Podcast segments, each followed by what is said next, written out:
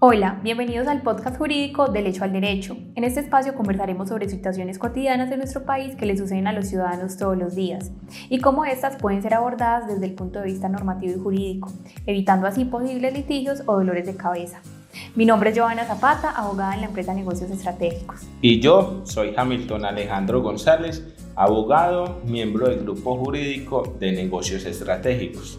Iniciaremos este podcast conversando acerca de las normas que regulan algo que vemos todos los días en la calle, como son las vallas publicitarias, algo que legalmente se denomina publicidad exterior visual.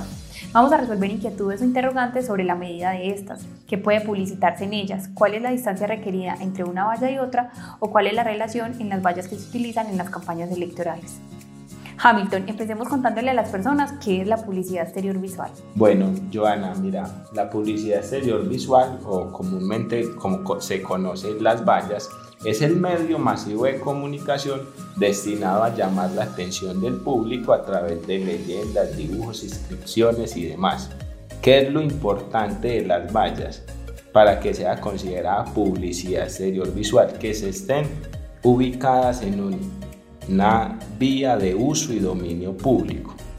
Eso es lo más importante. Por ende, la, publicidad que no encontramos en los parqueaderos no es publicidad exterior visual o también la que no encontramos en los centros comerciales.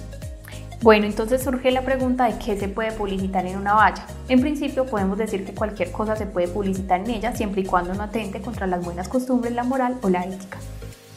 Bueno, otra cosa también es importante es la distancia eh, entre cada publicidad exterior visual, entre cada valla.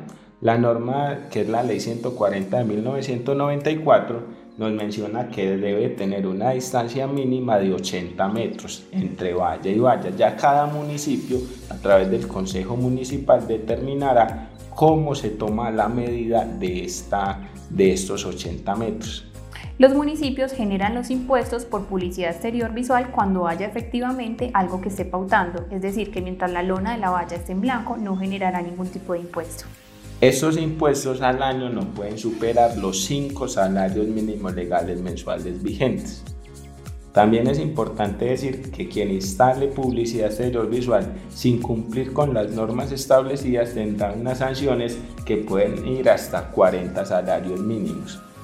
En temporada electoral, por ejemplo, eh, no se regula este tipo de publicidad con la ley 140 sino que se regula eh, por el Consejo Nacional Electoral a través de unas normas especiales. Por eso es que cuando hay campaña electoral vemos tanta publicidad exterior visual y tan distinta a lo que hemos mencionado aquí.